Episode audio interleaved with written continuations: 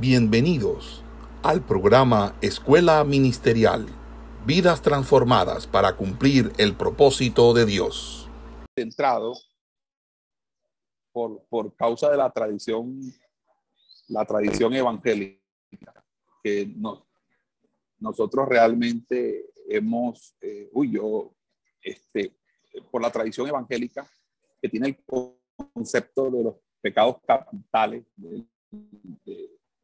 del, catolicismo romano, de la tradición católica. Un tipo de, de restauración que es, eh, por así, eh, que está asociada a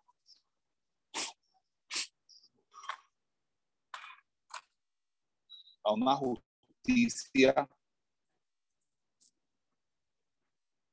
restaurativa.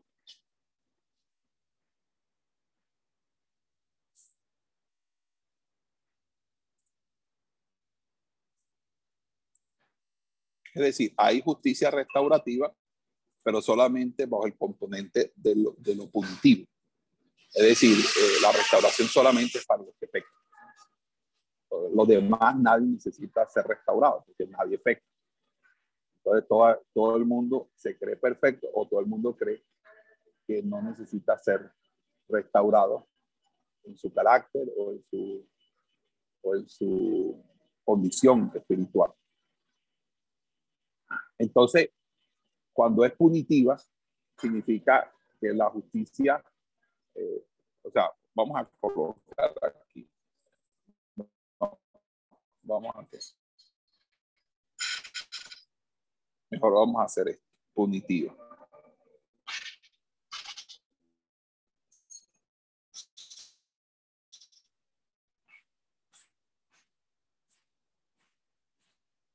Okay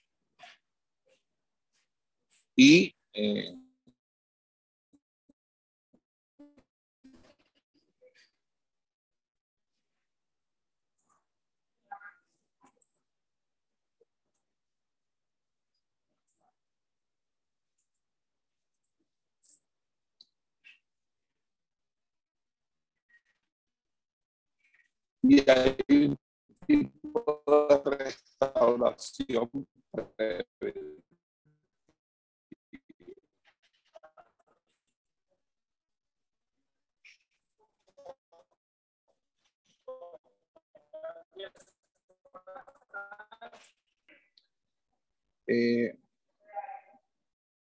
¿Por qué necesitamos operar como visión de cuerpo eh, en una justicia restaurativa en la medida en que cualquier sanción disciplinaria eh, busque la restitución del ministro y su mejoramiento y perfeccionamiento como tal para no volver a incidir en la misma falta. Por, y también por qué como visión de cuerpo debemos prevenir situaciones que eh, van a alterar o van a generar una fuerte vulneración, no solamente del, del miembro como tal, sino del cuerpo. Porque, por ejemplo, eh, nosotros tenemos que, eh, en cierta manera, cuidar a nuestros ministros. Y tenemos que cuidar a los ministros que sean más representativos. Por ejemplo, no sé si ustedes se acuerdan un pasaje en la Biblia donde dice que David estaba peleando contra los gigantes y llegó un momento que David se cansó y uno de los gigantes lo quiso matar. Y llegó a su auxilio uno de los valientes de David, que la auxilió. ¿Sí se recuerdan esa historia? ¿Aló? Amén, amén. Estamos aquí, pastor. amén. Sí, bueno. Amén, amén. Eh, una, lo, lo que dijo eh, el, el, siervo en ese momento, el que rescató a David, fue, eh, David, ya tú no vas a salir más a estos tipos de combate, porque nosotros nosotros te necesitamos porque tú eres la lámpara de Israel. Eh, eh, obviamente lo que estaba diciendo ahí es que reconocía que eh, Dios había dado gracia y había traído una visión nacional y había establecido un pacto con David, de los cuales pues todos ellos eran conscientes. Ellos saben de dónde vino David. David vino de una cueva, de la cueva de Adulán. Que todas las vicisitudes que pasó David y cómo David, Dios lo bendijo y lo prosperó. Y entendían eh, que debían cuidar. Nosotros debemos cuidar a nuestros ministros y sobre todo a los, a los ministros que son, que son representativos de la visión.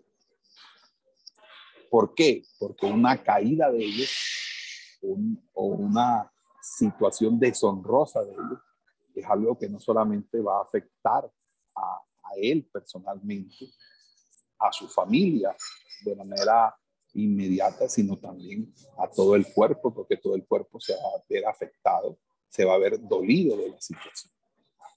Entonces, eh, nosotros tenemos que entender por qué es importante eh, sacar la restauración del estrecho margen en que la han colocado de ser una restauración punitiva, es decir, una restauración post-punitiva.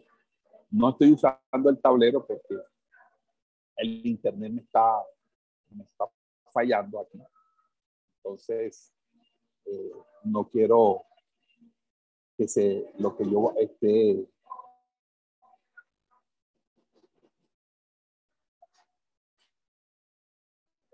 lo que yo esté colocando eh, se vaya a borrar. Eh, entonces, en ese sentido, lo que estamos observando es precisamente la necesidad de irnos hacia esa, lo que eh, denomino justicia, eh, perdón, este, restauración preventiva. ¿En qué consiste la, la restauración preventiva? Bueno, fácil. La restauración preventiva consiste en que las personas entiendan lo que son sus propias fisuras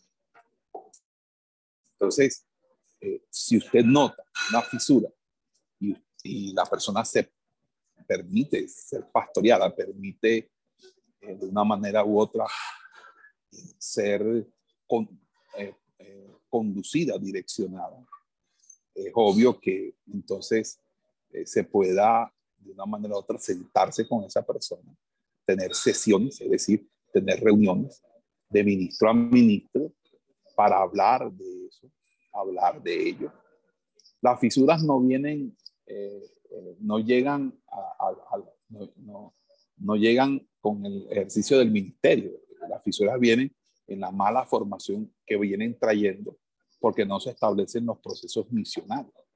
Yo creo que en la clase pasada fui muy enfático en afirmarles que cuando no se cumplen los procesos misionales de la iglesia y se establecen los los procesos de crecimiento en la iglesia, es decir, eh, que la persona de nuevo creyente eh, se bautice, luego pase a ser discípulo, eh, luego de discípulo haga su diaconía en la iglesia, su servicio en la iglesia, y luego pues allí direccione si va a un cuerpo anciano o si es llamado a un ministerio. O sea, cuando no se cumplen esas etapas en el desarrollo en el crecimiento, que van desde el niño espiritual hasta la madurez.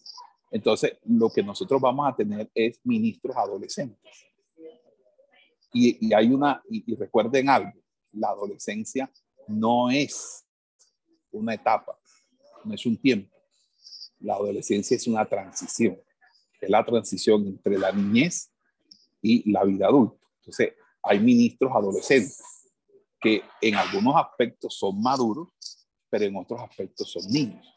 En algunos aspectos actúan con todo el decoro y, la sobriedad que amerita su dignidad, que amerita su, su, tiempo en el, servicio del ministerio, pero en otros momentos tienen, y sobre todo en situaciones eh, confrontativas, en situaciones eh, eh, de, en las que se, se coloca a prueba el carácter, muestran sus falencias, muestran obviamente precisamente esas fisuras, lo que nos, lo, lo que nos coloca en, un grado de adolescencia ministerial. Entonces, eh, eh, esa justicia, perdón, esa restauración, yo, yo sigo todavía con, la, con, el diplomado anterior, esa justicia eh, restaurativa, esa, perdón, esa justicia restaurativa eh, es la que se aplica post, eh, como una restauración post-pena. Es decir, se da la sanción y se quiere restaurar. Pero yo no le voy a hablar de ella. Yo quiero hablarle más bien de la preventiva, de mirar a aquellos que estamos formando, que están bajo nuestra tutoría y que obviamente ah, eh, el pastorado. Entonces, por ejemplo, yo soy el presidente de la federación. Yo pastoreo en la federación a los que se dejan pastorear. El que no se deja pastorear en la federación, yo simplemente se, ve, los estoy entregando al Señor. Que el mismo Señor trate con ellos, porque, eh, entre otras cosas, pastorear no es un acto unilateral. Es que ni siquiera Dios puede pastorear unilateralmente. Sea, el, el pastoreo pastorear es un acto consensual. La persona eh, eh, eh, solamente es que haya el interés de quien pastorea, sino también el interés del que es, de quien es pastoreado, de escuchar, de acatar, de, de, de poner por obra la enseñanza. Y eso es algo a veces difícil porque la misma fisura del orgullo es, es el, el, gran detonante para la animadversión a los procesos de restauración preventiva. Amén. Ahora, eh, hasta ahí vamos a hacer un, una pausa aquí. Está Isaías. Como ustedes saben, una fisura, como ustedes sabrán, una fisura es una grieta, ¿cierto? Eh, hablemos, entonces, vamos a Isaías capítulo 30.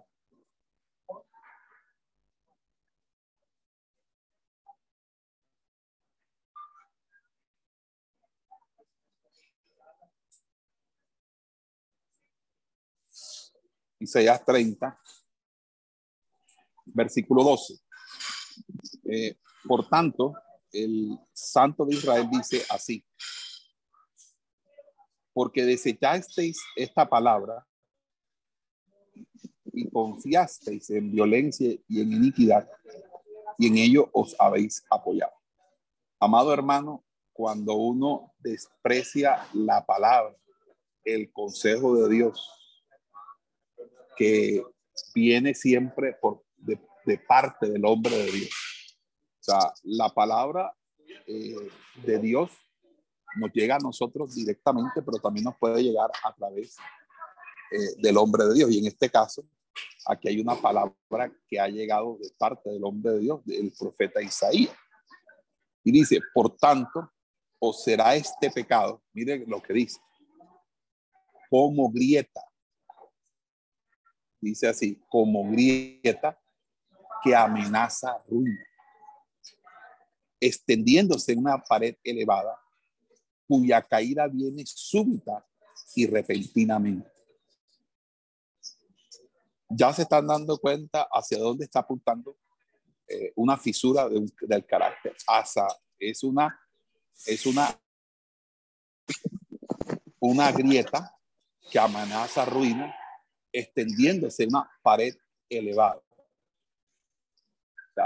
Un ministerio puede ser una pared elevada y se puede seguir elevando, pero si hay una fisura en el carácter que todavía no ha sido confrontada, que todavía no ha sido, eh, esa grieta va a extenderse y la pared va a venirse abajo. Y cuando se caiga esa pared, lo va a hacer de manera súbita y repentina. Y dice, y se quebrará como se quiebra un vaso de alfarero, que sin misericordia lo hace en pedazos, tanto que entre los pedazos no se haya tiesto para traer fuego del hogar y para sacar agua del pozo. Amén.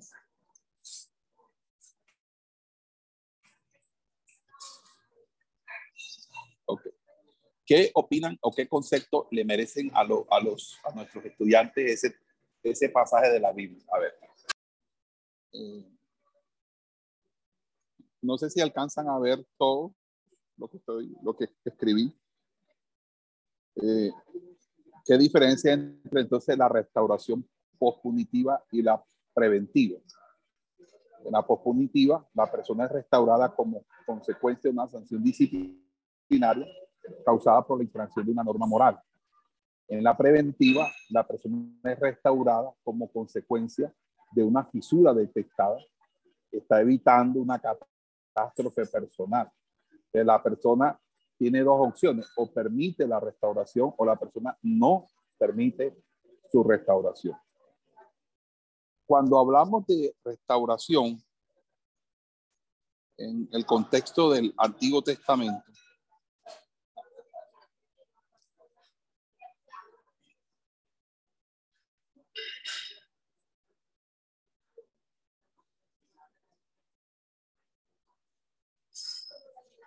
en el contexto del Antiguo Testamento, tenemos que hacer alusión a un término que pues ustedes ya están familiarizados, quizás por que es el nombre del, ministerio que, en el que Dios nos ha colocado como su siervo, su siervo.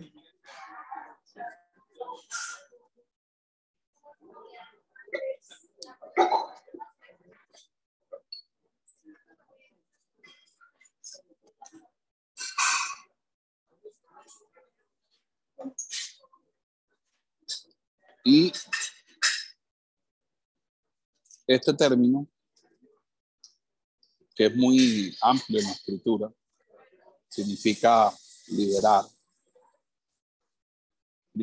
eh, redimir, liberar, restaurar, restituir,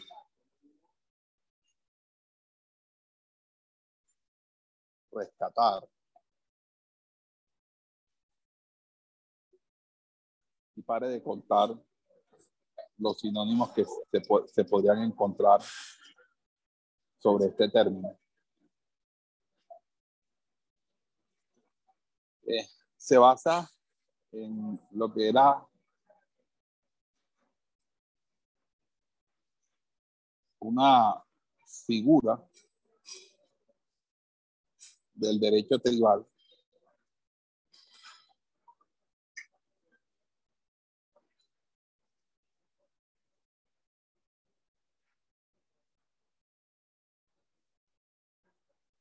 que descansaba en el concepto de solidaridad.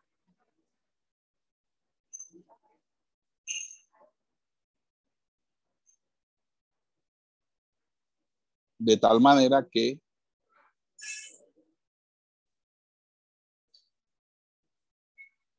había una responsabilidad.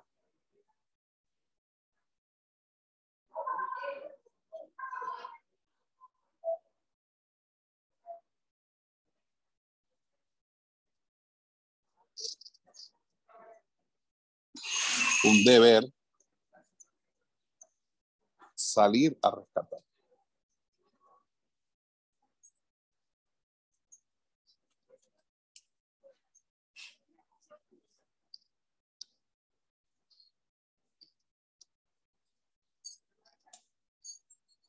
Vamos a encontrar el caso de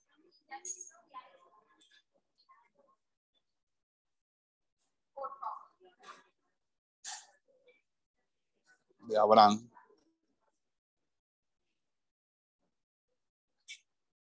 Con Lot. El caso de Dios con Israel. De Noemí con Ruth. Perdón, de vos con Ruth.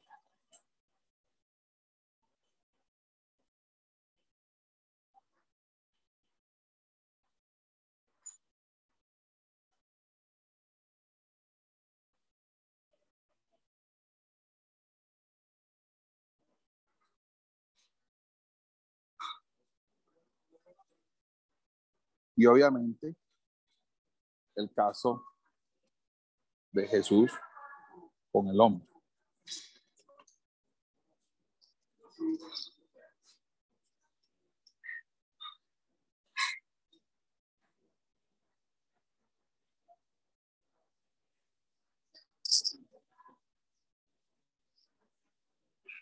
En ese orden de ideas, esa responsabilidad o deber de salir a rescatar generaba eh, un vínculo.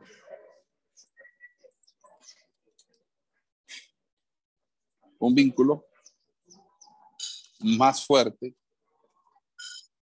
que la sangre misma.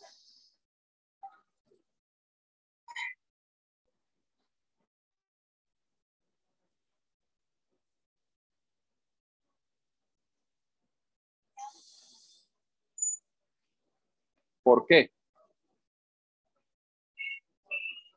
Porque aunque debería salir a rescate el pariente cercano,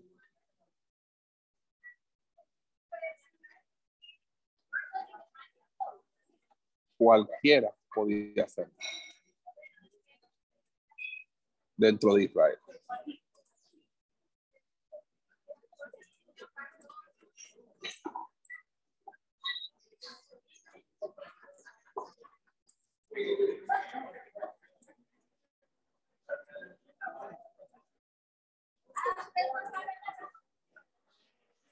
Entonces,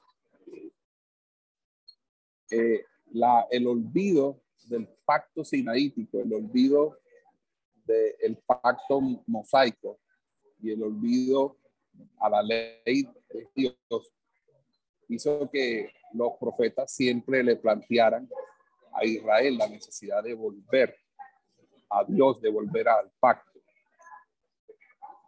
Y obviamente eh, Dios, Jehová, que es su nombre personal, es reconocido en, sobre todo por Isaías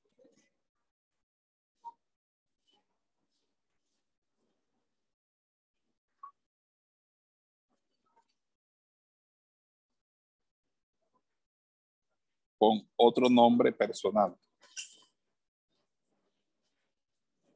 El Redentor.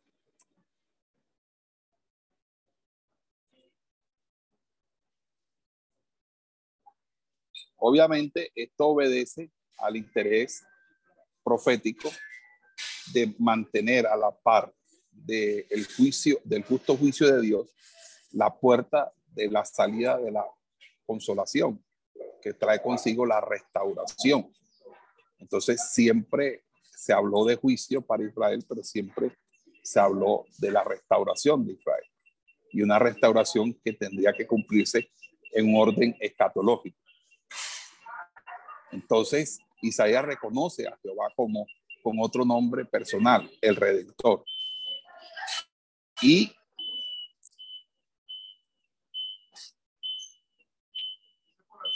y es por primera vez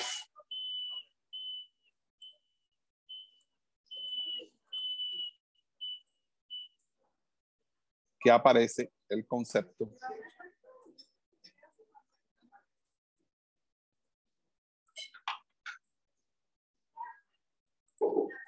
de Dios como Padre.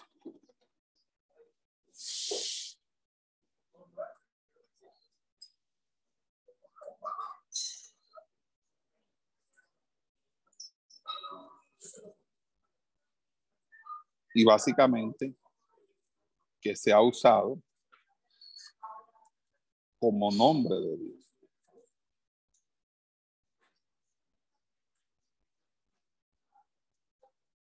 Porque engendra, en cierta manera, ese, ese, ese nombre, una familiaridad.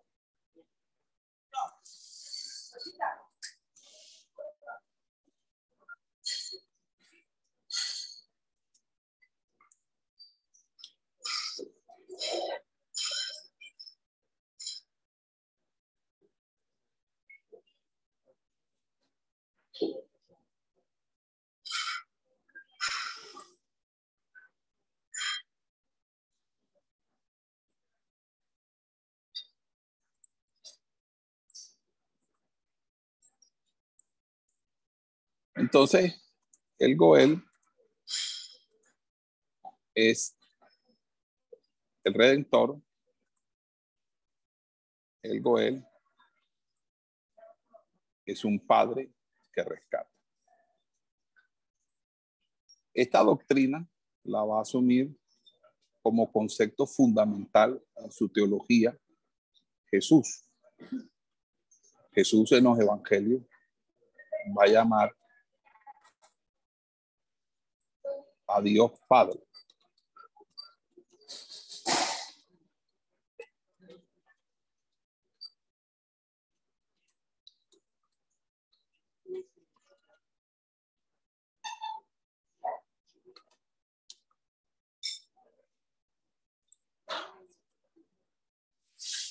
Y aquí voy a, disculpen, tengo que organizar un poquito más este tablero.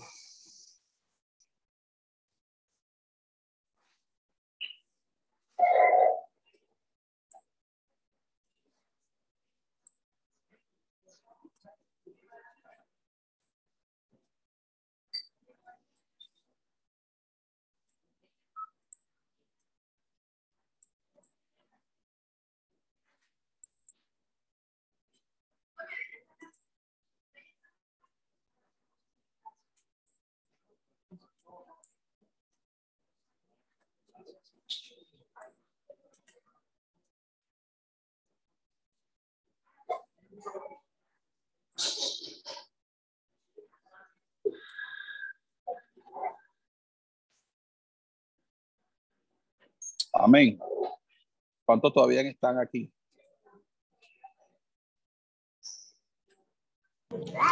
Amén. Amén. Amén. Amén. Amén. Amén. Amén. La idea, okay. la idea es que me rinda el tablero.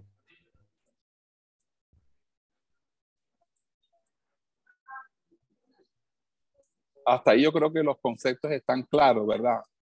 ¿Hay alguna, algo que quieran que les explique sobre lo que he colocado aquí? De pronto nos va a traer como concepto. Nos va a traer como concepto.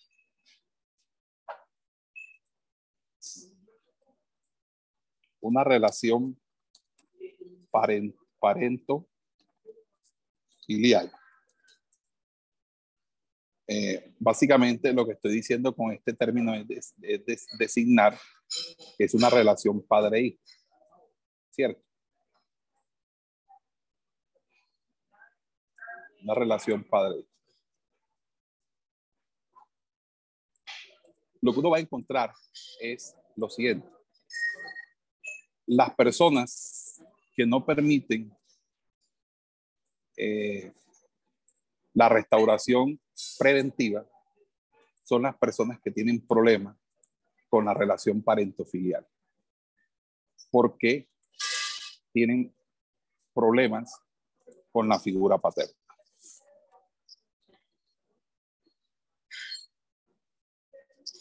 O figura de autoridad.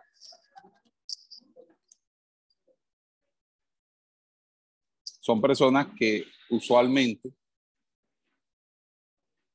han tenido un padre ausente.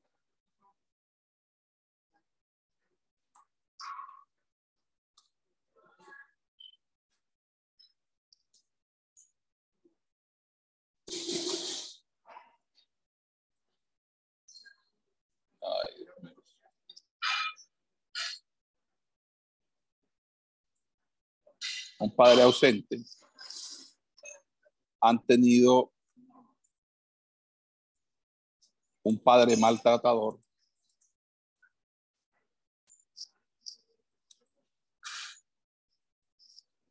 O abusador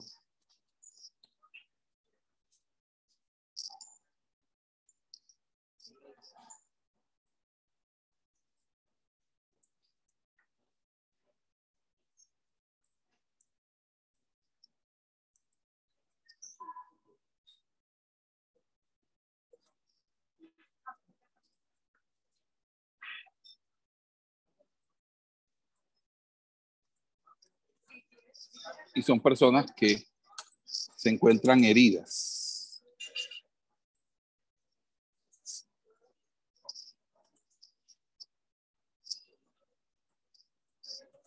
Su sufrimiento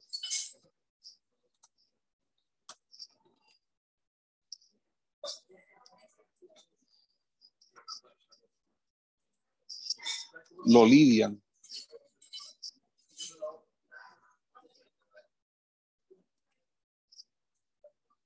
con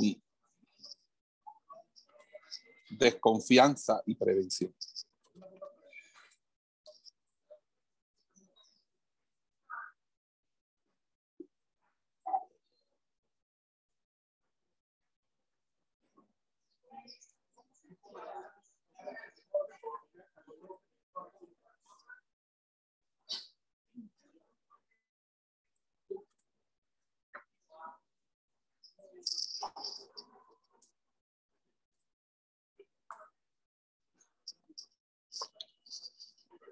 Entonces, eh, una persona que, no confíe, sino que desconfíe, es difícil que se abra eh, para, para que precisamente se pueda dar ese, esa, esa mentoría, esa, eh, esa, esa, establecer esa relación porque realmente la relación que uno puede tener con, con, con alguien que está mentoreando es precisamente una relación parentofilial, es una relación donde uno se convierte en una figura de autoridad para esa persona. Si no, si no existe un reconocimiento de, de usted como figura de autoridad, usted no hace nada. Usted no puede hacer absolutamente nada con esa persona. Es mejor, mejor dicho, no la puede pastorear. Usted no puede pastorear a nadie que no lo reconozca usted como figura de autoridad. Y las personas cuando no reconocen a alguien como figura de autoridad, te lo van a hacer saber, te lo van a hacer sentir, como sucede cuando el niño rechaza a un padrastro. Eh, lo va a mostrar con rebeldía, lo va a demostrar con menosprecio, lo va a demostrar con desagrado, con agravios, con, con un total desagrado, con displicencia. Entonces, si la persona no permite la restauración, entonces aquí no se puede hacer absolutamente nada.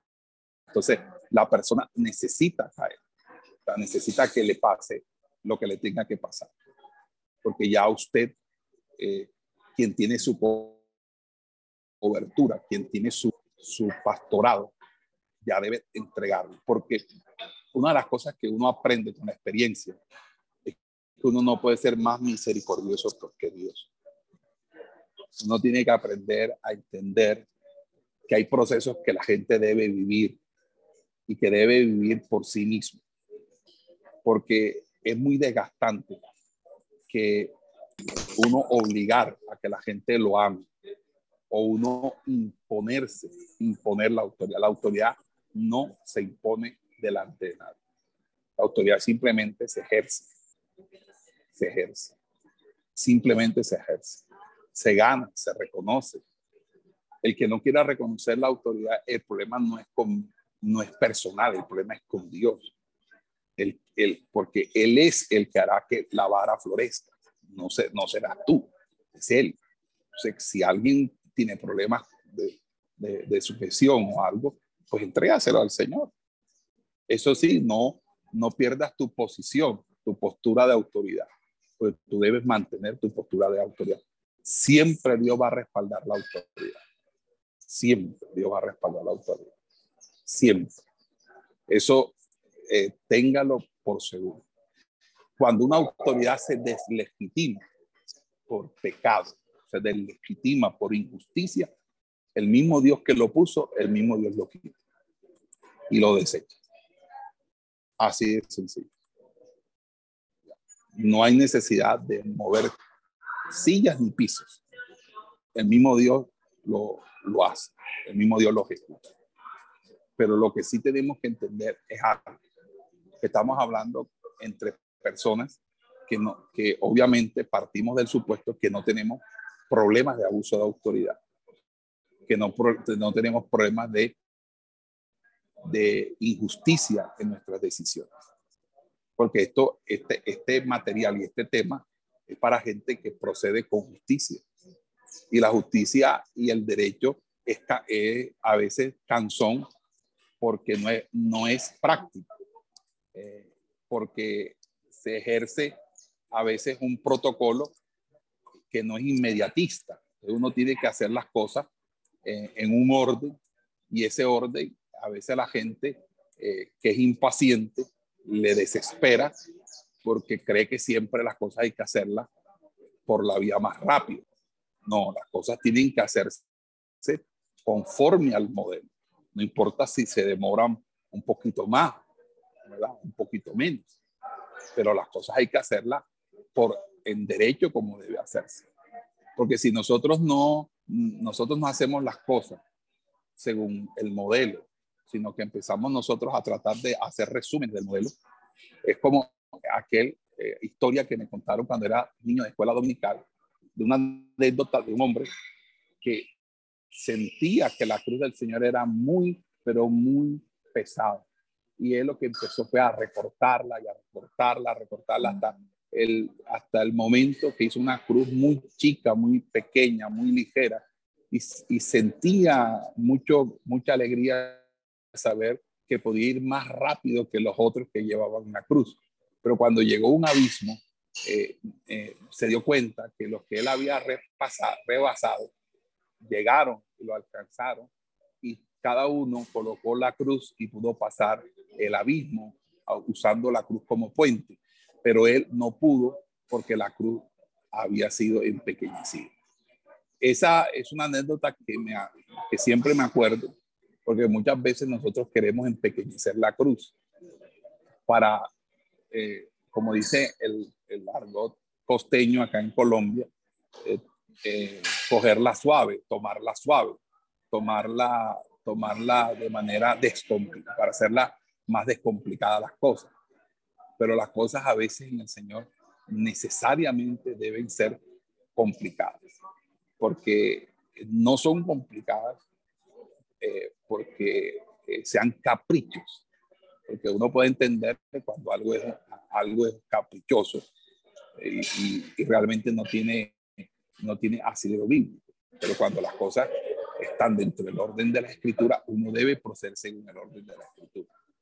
Entonces, aquí vemos que si la persona no permite la restauración, no la permite en tanto no entra en esa dimensión de confianza de una relación.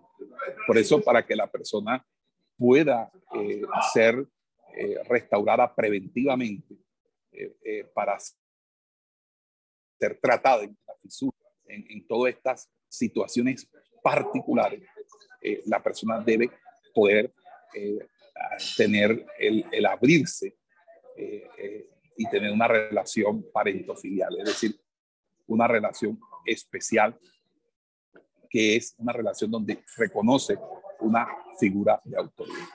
Porque si tú no reconoces una figura de autoridad, entonces tú todo lo discutes, todo dices que no es así, eh, entonces no consideras que lo que dice es cierto, eh, entra la contradicción, eh, nadie puede saber, él no puede saber más que tú, tú eres igual a él, él no puede ser superior a ti. Entonces son cosas que dan muestra de verdaderas fisuras en el carácter, porque esto que ustedes ven aquí, que yo he colocado en este ítem, están relacionadas con las fisuras del carácter. Las fisuras del carácter son necesarias. Es necesario que el ministro restaure sus fisuras del carácter porque las fisuras del carácter vienen de sus situaciones familiares, vienen de sus situaciones personales, vienen del componente histórico de la persona, de la historia personal del individuo. ¿verdad? Y que, que cuando eh, alguien me dirá, no, pero es que cuando uno llega al Señor, eh, eh, pues uno, las cosas viejas pasan de aquí, todas son nuevas. Ok, pero recuerden algo.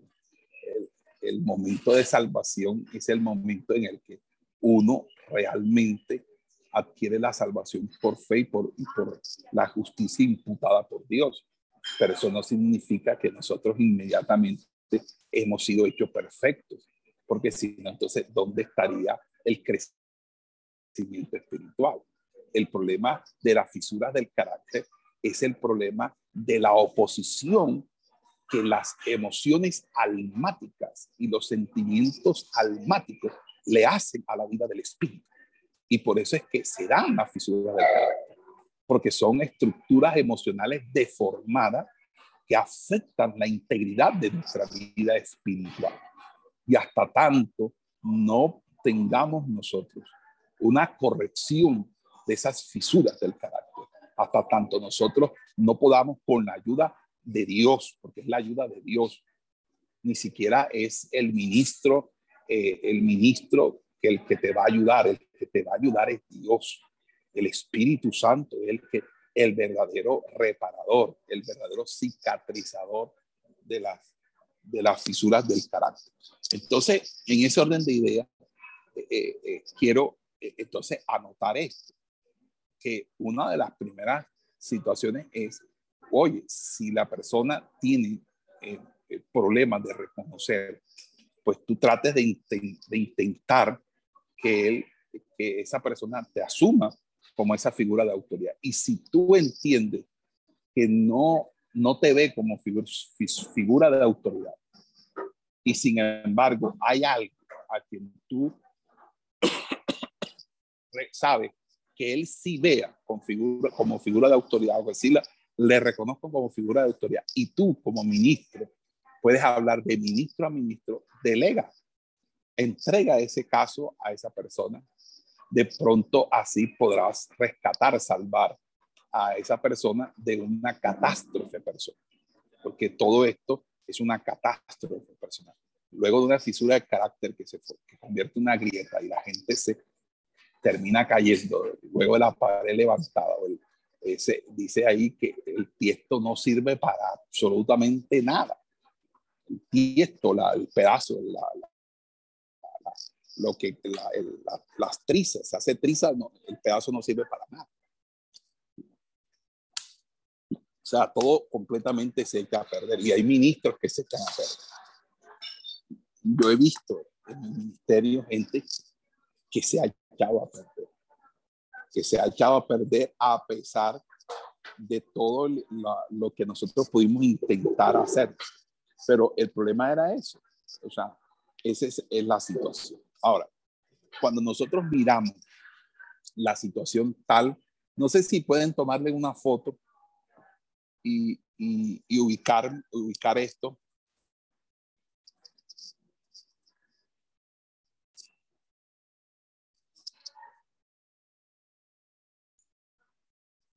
y ubicarlo eh, eh, dentro de la, del material, dentro, perdón, del chat.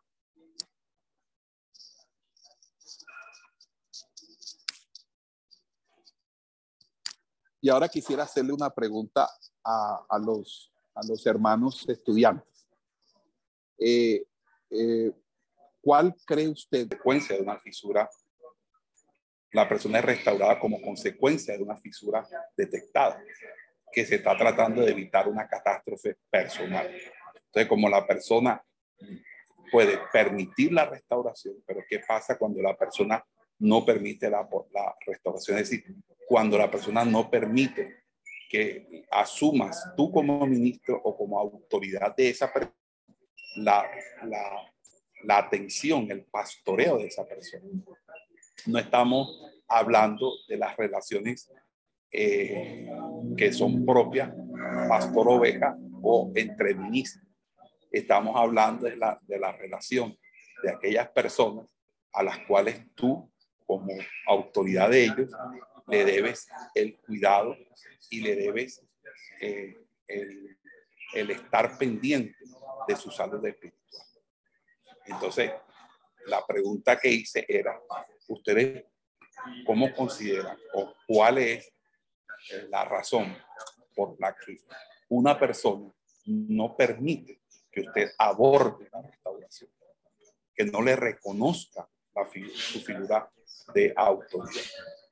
Es, es básico de que muchas personas consideren que obviamente eh, si, la, si alguien no hace las cosas como ellos consideran, pues esa persona realmente no es de Dios. Suena. Y es que si me escuchan, si me están escuchando. Sí, señor. Amén, amén. Amén, pastor. Sí. Amén, pastor. Ok. Amén. Eh, porque lo que pasa es que en el caso, pues, en el caso, por ejemplo, cuando uno tiene eh, una, una responsabilidad y tiene que tomar decisiones, uno puede encontrar hasta que la misma junta no está de acuerdo con lo que uno está diciendo. Y no está de acuerdo porque sencillamente siempre va, van a haber desacuerdos. Pero eso no significa que si usted como hombre de Dios entiende que lo que Dios le está diciendo que haga, este, usted no lo va a hacer. Yo he tenido diferencias con la Junta de la Iglesia y yo he dicho, no, lo vamos a hacer porque ahí está Dios. He tenido diferencias con la Junta de la Federación y hemos hecho lo que se ha tenido que hacer. Cuando se vino la cuestión de, de la pandemia, eh, íbamos a hacer la, la, la convención de manera virtual. La Junta dijo que no, que no lo hiciera. Yo dije, no, la vamos a hacer porque esa convención debe hacerse. Y se hizo. Y entonces hay momentos en que, porque es que a pesar de que somos un cuerpo, tenemos que entender que siempre en el cuerpo hay alguien que preside. Dios siempre tiene alguien que preside. Siempre, siempre. Eso no es así de que, de que eh, esto es una democracia, sino que hay alguien que preside. Ahora, esa persona que preside tiene que hacerla, tiene que hacerlo bajo ciertos parámetros.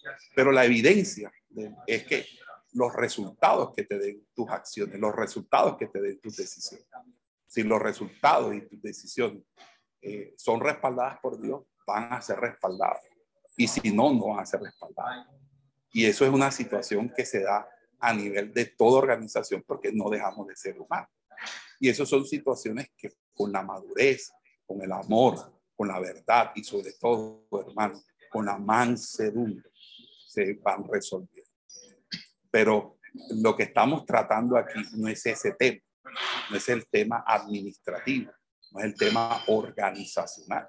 Estamos tratando el tema del abordaje de personas que siendo ministros poseen fisuras en el carácter y su autoridad quiere hacer una intervención, sin embargo, ellos realmente no están interesados en que se haga ese, esa, esa, esa corrección o, o esa situación únicamente porque para poder nosotros permitir que algo entre a hacer una intervención de nosotros, hay que reconocerle a esa persona una figura de autoridad sobre nosotros.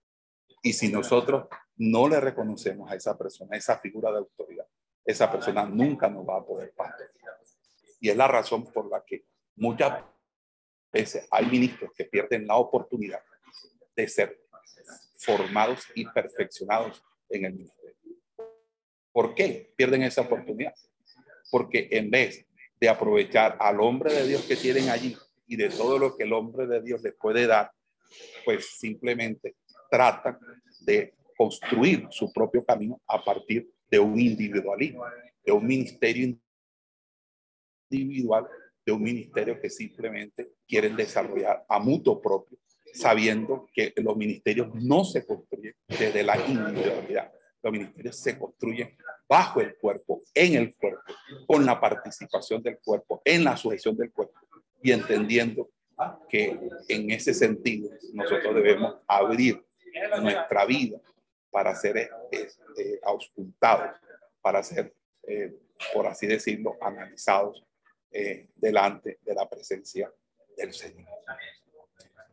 Esto es sumamente importante porque si la persona no permite, no hay un reconocimiento de la figura De, por ejemplo, en el caso de los pastores que comentan la edad, eh, Pablo le escribió algo a Timoteo, le dijo, no ninguno tenga en poco tu juventud. Ninguno tenga en poco tu juventud. Ahora, cuando a usted no le reconozcan su autoridad, no se deprima por eso. No entre en conflicto por eso. No reconozca a eso por eso. Simple y llanamente, haga algo. Espere en el Señor. Si usted va a Isaías 30, que es el pasaje que estamos leyendo ahorita, mire lo que dice el verso 15 porque así dijo Jehová el Señor, el Santo de Israel.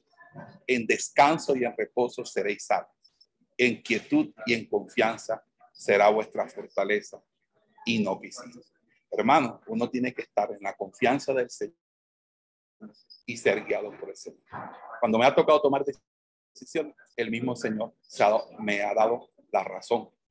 En la, en, en la actividad de que hicimos virtual en la pandemia, 150 mil personas vieron el evento. Fue un evento glorioso. De ahí surgió la oración, la vigilia de los 7 mil y empezamos el proyecto de los 7 mil. Y todo lo que, eh, que se desarrolló de escuela ministerial, de tal manera que a uno se le tiene que mirar por el fruto del ministerio. Eso es lo que uno debe mirar, el fruto del ministerio. Y en ese orden de ideas, usted tiene que, como pastor, desarrollar un fruto en su obra. Porque tarde que temprano, o esa persona le reconoce a usted que usted es una persona, como decía el pastor, llamada por Dios, o en su defecto, esa persona, el mismo Dios se la va a quitar de su camino.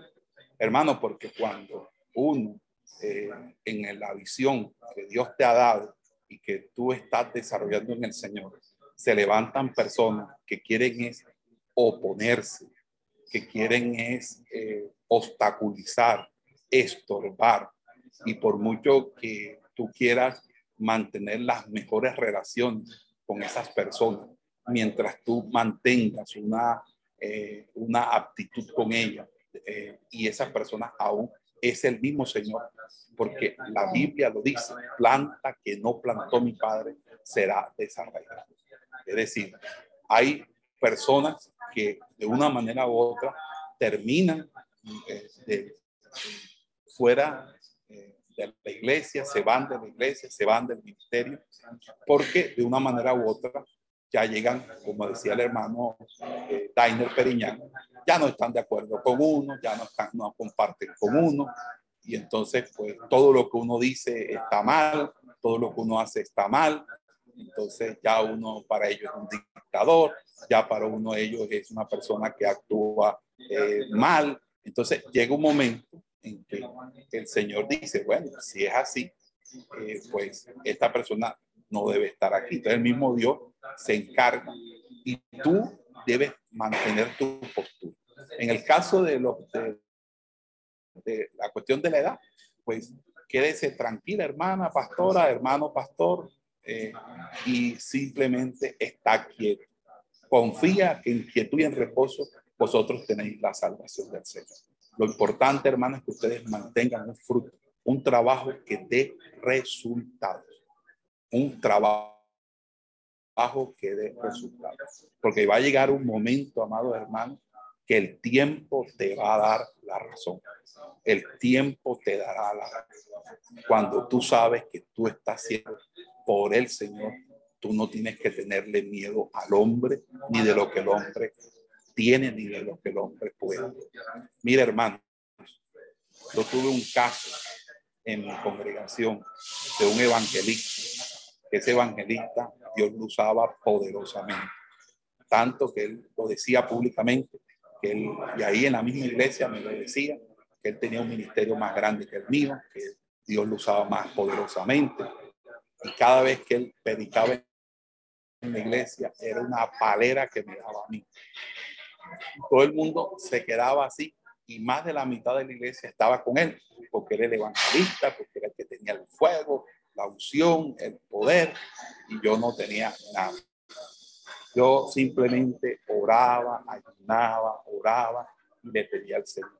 Nunca me puse contra él, nunca me puse en un tú a tú con él, porque entendía lo que el Señor me ha enseñado. ¿Qué me ha enseñado el Señor, hermano? A no asumir conflictos personales con la gente. Si yo soy un hombre llamado de Dios, si yo soy un hombre llamado por yo tengo que creer en el llamado que Dios me hizo. A mí no me llamó la Junta de la Federación, a mí no me llamó la Junta de la Federación Dominicana, ni la Junta de, la, Venezuela, a mí me llamó el Señor. A usted quien lo llamó, lo llamó el Señor. A mí no me llamó la iglesia el Goel, ni los de la Junta Directiva del Goel. A usted lo llamó el Señor. A usted quien lo llamó, no lo llamó el pastor David, no lo llamó el presidente fulanito o sultanito. A usted lo Señor. Si usted tiene convicción de ese llamado y usted vive en santidad, en obediencia a la palabra, usted tiene que permitir, permitir que sea el mismo Dios que defienda su testimonio. Es lo único que tiene que hacer. Pero fíjense, estamos equivocándonos hacia dónde está apuntando la enseñanza, porque la enseñanza no está apuntando hacia la sujeción administrativa o jerárquica de la iglesia, sino estamos hablando es de la, de, del, del acto mismo de la restauración, es decir, del tú a tú, del face to face, del cara a cara que tienes que tener tú con la persona que bajo tu autoridad, que bajo tú, que estando bajo tu cobertura, necesita ser restaurada. Y si esa persona no permite esa restauración, entonces, ¿cuáles son las causas? Yo le dije, casi siempre hay, una, hay un patrón que encontramos, que es que la, hay una figura paterna o figura de autoridad, ¿verdad? hay un desconocimiento de la figura de autoridad. Pregunté, ¿por qué ustedes consideran que hay un desconocimiento de la figura de autoridad? Entonces, eh, eh, entonces hablé de eh, a veces un padre ausente, un padre abusador, heridas, sufrir, un sufrimiento que lo, lo lidian con desconfianza y prevención. ¿Por qué una persona realmente no quiere que alguien sea autoridad sobre esa persona. Si alguien se ha, ha crecido solo, si alguien ha, eh, ha luchado en la vida solo y ha estado siempre solo, es difícil que esa persona quiera, quiera entender el tema de construir a, a partir de, la, de esa relación que se puede establecer. Entonces, lo que nos enseña el Antiguo Testamento, y es lo que habíamos hablado anteriormente, es que Dios nos restaura por la necesidad de él como padre, de, de, de, ese, por ese vínculo paterno, de, de, pensar en lo mejor para nosotros, en pensar en lo, en lo que realmente nosotros necesitamos. Y es por esa razón, mis amados hermanos, que en el Antiguo Testamento lo que nosotros vamos allá es que el concepto de restauración, el profeta Isaías sobre todo, lo va a asociar con la paternidad. ¿Por qué? Porque para que haya restauración y para que haya una restauración preventiva, la persona para que va a ser restaurada tiene que ver al que lo aconseja, al que asume su consejería pastoral como alguien que tiene una, un peso de autoridad, una figura de autoridad. Si no se establece eso dentro de la relación, entonces ahí vamos a tener nosotros muchos, pero muchos inconvenientes. ¿Por qué? Porque usted no puede pastorear. Porque eso es pastorear. Cuando usted se sienta con el ministro, ven, hijo, quiero sentar contigo. Mira, yo te estoy notando que cuando tú predicas, tú estás haciendo mucho uso eh, de, de, lo que tú haces, de lo que tú puedes. Y eso no está bien. Mira, hijo, te he visto estas salidas, estás hablando con cierta prepotencia, con cierto orgullo, con cierta altivez. Entonces eso no está bien porque realmente eso no es conforme al Señor. Mira, estoy viendo que tú estás actuando con mucho sentimentalismo. Mira que estamos en una reunión y dijiste esto, esto y esto. mira esta situación, qué es lo que te está pasando. O sea, esas conversaciones son las conversaciones que uno debe anhelar tener con las personas que le pueden llevar a uno cierta ventaja espiritual o cierto recorrido espiritual. Pero, eh, amados hermanos, si aquí nosotros estamos, queremos tener cada quien un comité de aplauso y queremos cada quien tener eh, una hinchada y queremos tener aquí cada quien un, entonces los ministros no van a tener una, una restauración preventiva. ¿Por qué no van a tener una restauración preventiva? Porque no van a reconocer a las personas o a la persona que puede ayudarlo en su proceso de fisura de vida. Entonces, es allí donde realmente el cuerpo vale, el cuerpo adquiere preponderancia en estos tiempos. La sana doctrina no es solamente ropa, La sana, la sana doctrina tiene que ser restauración preventiva. ¿Y por qué les puse esta reflexiones, porque estas son las reflexiones. ¿Por qué coloqué estas reflexiones? Porque estas reflexiones son, son insumos que ustedes pueden usar en el momento de charlar, de hablar con esa persona, de pastorear a esa persona, a ese ministro. No estamos hablando de pastorear ovejas.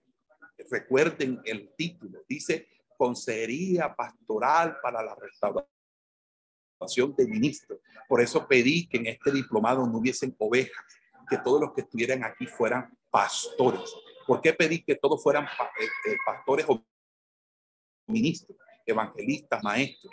Porque estos temas que vamos a tratar no tienen que ver con las ovejas, tienen que ver con usted si necesita ser restaurado en fisuras del carácter o en usted si está a cargo de la supervisión de pastores a lo que usted debe hacerles correcciones en esa fisuras. Eso es lo que estamos tratando nosotros de hacer en este lugar. No de hacer la discusión de el que más puede o el que menos puede o, o quién, o quién tiene la autoridad o, quién tiene... Eh, eh, vea, de Dios es quitar o poner. Mañana yo me puedo infartar y morir y, dejar cesante la presidencia de la federación y cualquiera de la federación puede asumir eh, según lo que establezca el Señor, la federación. Ninguno aquí es indispensable. Aquí el único, lo único indispensable es la presencia del Señor y del Espíritu Santo. Pero en el tema que nos corresponde a nosotros, es el tema de, de, de, cómo nosotros podemos asumir una restauración preventiva, de cómo empezamos a trabajar con nuestros ministros como yo lo, yo lo trabajé con, con, con los ministros y con eh, las personas que se dejen pastor. Yo lo estoy trabajando. Yo lo estoy trabajando. Yo tengo, inclusive, hace, tengo una familia completa, pastor, pastora, hijos de pastores, en una consejería familiar que atiendo semanalmente, porque ese hombre ha reconocido la autoridad y lo que, lo que se ha venido trabajando con él ha servido para el mejoramiento de las relaciones de los hijos del pastor con el pastor y del pastor con sus hijos. Eso es lo que nosotros necesitamos. ¿O ustedes creen acaso que los pastores no tienen situaciones con sus hijos? ¿O que los pastores no tienen situaciones con las esposas? ¿O que, sus, o que los pastores o los ministros no tienen problemas? Entonces, eso es lo que nosotros estamos hablando de la restauración preventiva, no tanto, ¿verdad? De, que si estoy sujeto a un hombre que sea de Dios o a un hombre que no sea de Dios, porque entre otras cosas, eso también implica hasta qué punto un hombre es de Dios y cuando un hombre no es de Dios. Entonces, aquí estamos hombres de Dios y suponemos que todos somos hombres de Dios. Y efectivamente, los concilios a los que ustedes están adscritos son de Dios. Ahora, si ustedes en algún momento, y bien lo decía el hermano Dain, están siguiendo un hombre que no es de Dios, ustedes están perdiendo el tiempo. Y lo mejor es, como dice el hermano Daine, salirse de allí. porque ustedes están en, en, en procura de, de, perderse, porque, porque la gente se puede perder eh, eh, siguiendo a falsos líderes, a falsos maestros, a falsos pastores, a falsos evangelistas. O sea, uno se puede terminar perdiendo siguiendo falsedades. uno tiene que ubicarse en lo que realmente corresponde. Entonces, es, es eso. Ahora, si nosotros hablamos ya de lo que el Nuevo Testamento, no, no el Antiguo, sino lo que el Nuevo Testamento dice, y con esto quiero terminar porque sé que me he extendido, pero es porque le estoy dando mucha participación a ustedes. Lo que el Nuevo Testamento eh, dice, entonces yo tendría que colocar, y si ustedes me siguen ahí en la pantalla, el Nuevo Testamento habla de cuatro conceptos que quiero rápidamente decirles. Y con esto termino esta parte de lo que era la programación del día de hoy. Lo del Nuevo Testamento es esto. ¿Sí alcanzan a ver?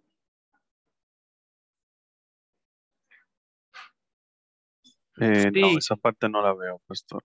No sé si alguien puede verlo. Está bajito. Si colocas el, el celular eh, a medio, ¿cómo se llama? Horizontal o, o, creo que es vertical, ahora lo tienes que colocar vertical, creo.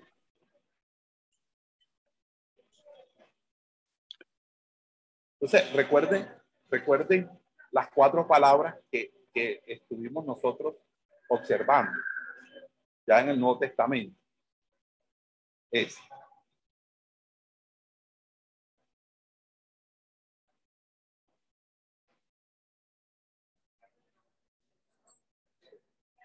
¿Se acuerdan?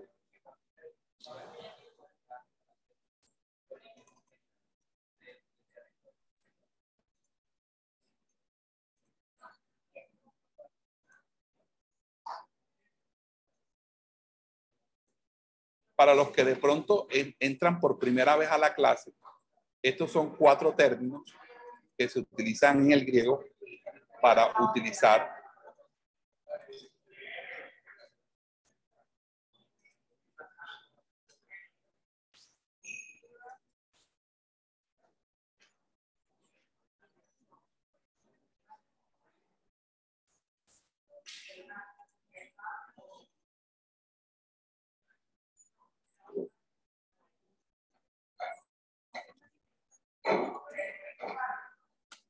Ok.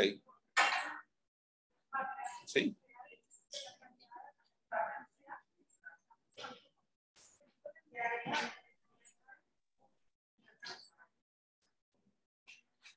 Hay cuatro términos en el Nuevo Testamento que me van a interesar desarrollarles a ustedes.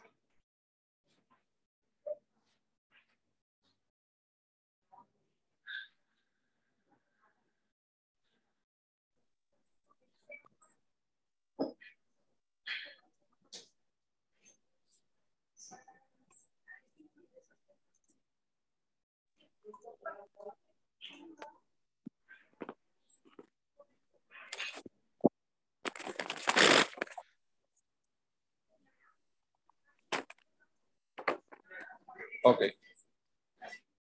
Sí, ahora sí ven, por favor. Díganme que están viendo porque... Ok. Cuando hablamos de, de, de, del primer término, que es apocatástasis. Eh, apocatástasis lo que significa es lo siguiente. La restauración no Estamos atrasados. Viene de afuera. Es decir, nadie, vamos a colocar esto. Nadie se restaura solo. Ok, nadie se restaura solo. Es lo que quiere decir eh, apocatastel. Ah, perdón, cata, ah, apocatástasis. Apotete fuera lejos. Nadie se restaura a sí mismo eh, siempre la restauración viene de un otro, de un tercero, de otro, que nos va a ayudar, de un respaldo. Y además de eso, nos va a decir que es completo.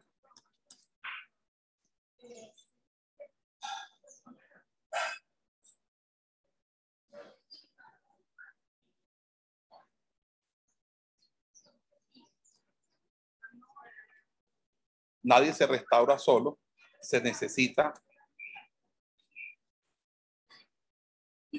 sujetarse completamente a la autoridad. Por eso la justicia está relacionada con la autoridad. ¿Por qué? Está relacionada con la autoridad.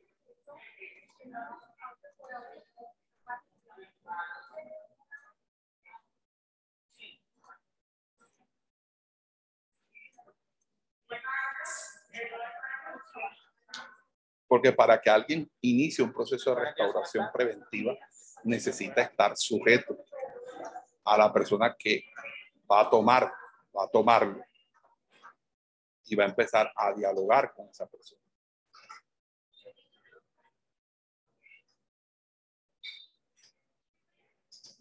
Por eso es importante lo, lo que yo les decía.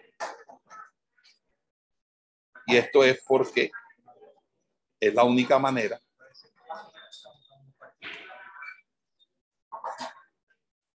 donde se va a ver, se va, ¿cómo se llama? A dar, eh, ¿cómo, sería eh, este, estabilidad emocional?